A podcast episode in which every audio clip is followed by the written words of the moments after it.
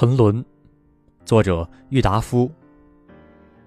一，他近来觉得孤冷的可怜，他早熟的性情竟把他挤到与世人绝不相容的境地去，世人与他的中间借在的那一道屏障愈筑愈高了。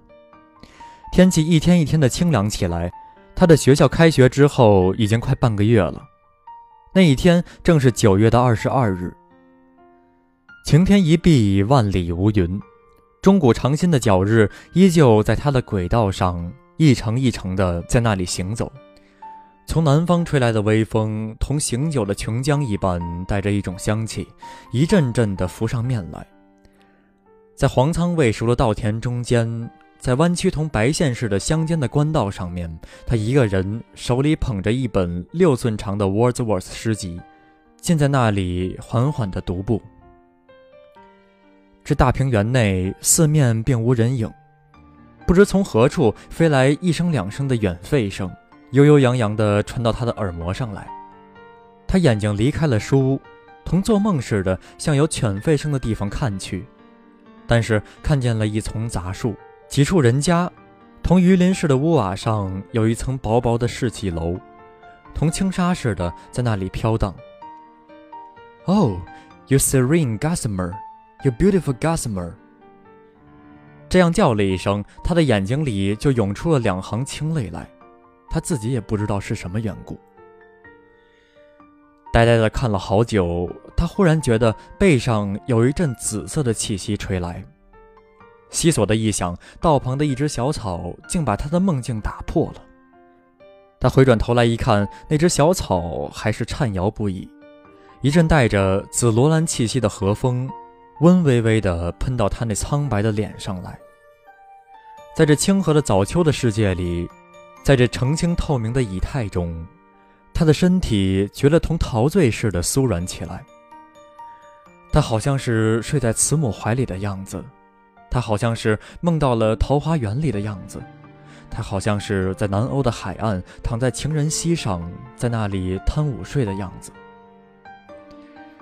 他看看四边，觉得周围的草木都在那里对他微笑；看看苍空，觉得悠久无穷的大自然微微的在那里点头，一动也不动地向天看了一会儿。他觉得天空中有一群小天神，背上插了翅膀，肩上挂了弓箭，在那里跳舞。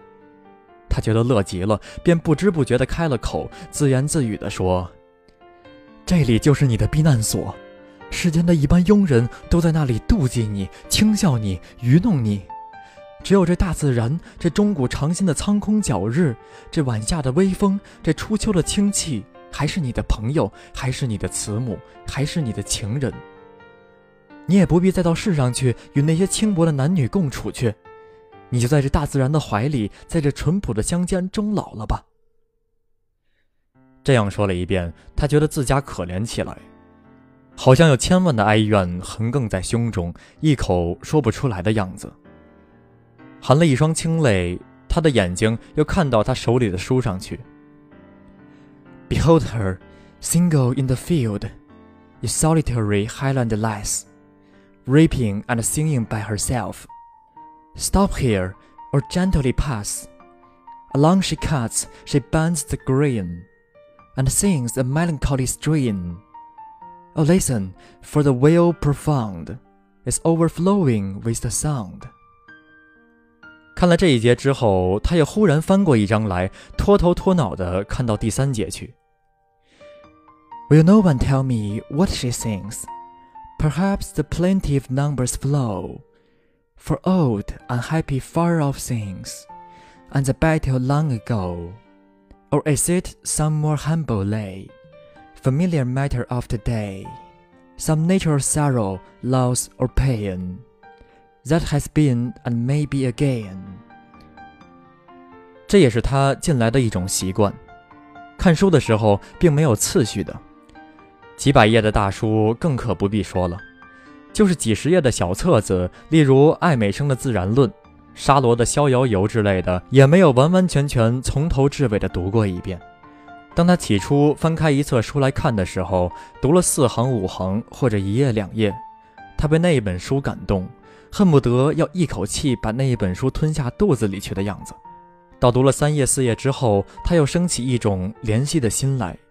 他的心里似乎说：“像这样的奇书，不应该一口气就把它读完，要留着细细的咀嚼才好。一下子就念完之后，我的热望也就不得不消灭。那时候我就没什么好望，没有梦想，怎么使得呢？”他的脑里虽然有这样的念头，其实他的心里早有一点厌倦起来。到了这时候，他总把那本书收过一边，不再看下去。过几天或者过几个钟头之后，他又用了满腔的热忱，同初读那一本书的时候一样的去读另外一本书。几日前或者几点钟前那样感动他的一本书，就不得不被他遗忘了。放大了声音，把魏迟沃斯的那两节诗读了一遍之后，他忽然想把这一首诗用中国文翻译出来。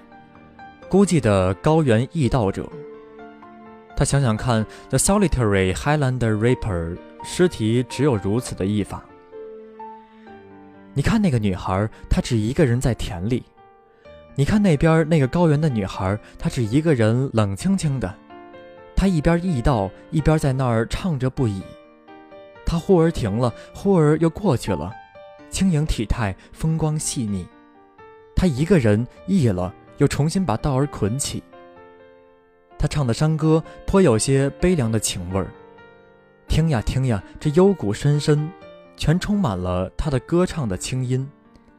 有人能说否？他唱的究是什么？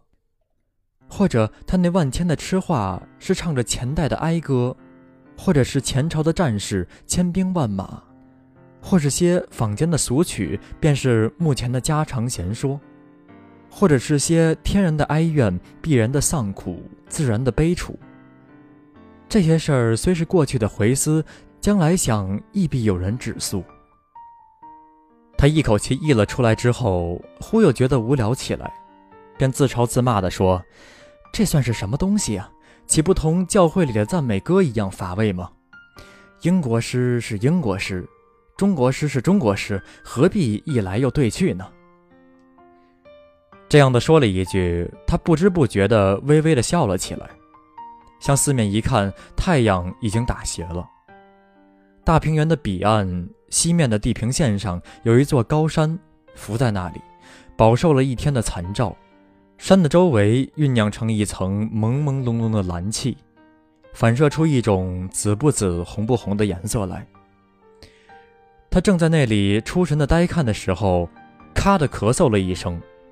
他的背后忽然来了一个农夫，回头一看，他就把他脸上的笑容改装成了一副忧郁的面色，好像他的笑容是怕被人看见的样子。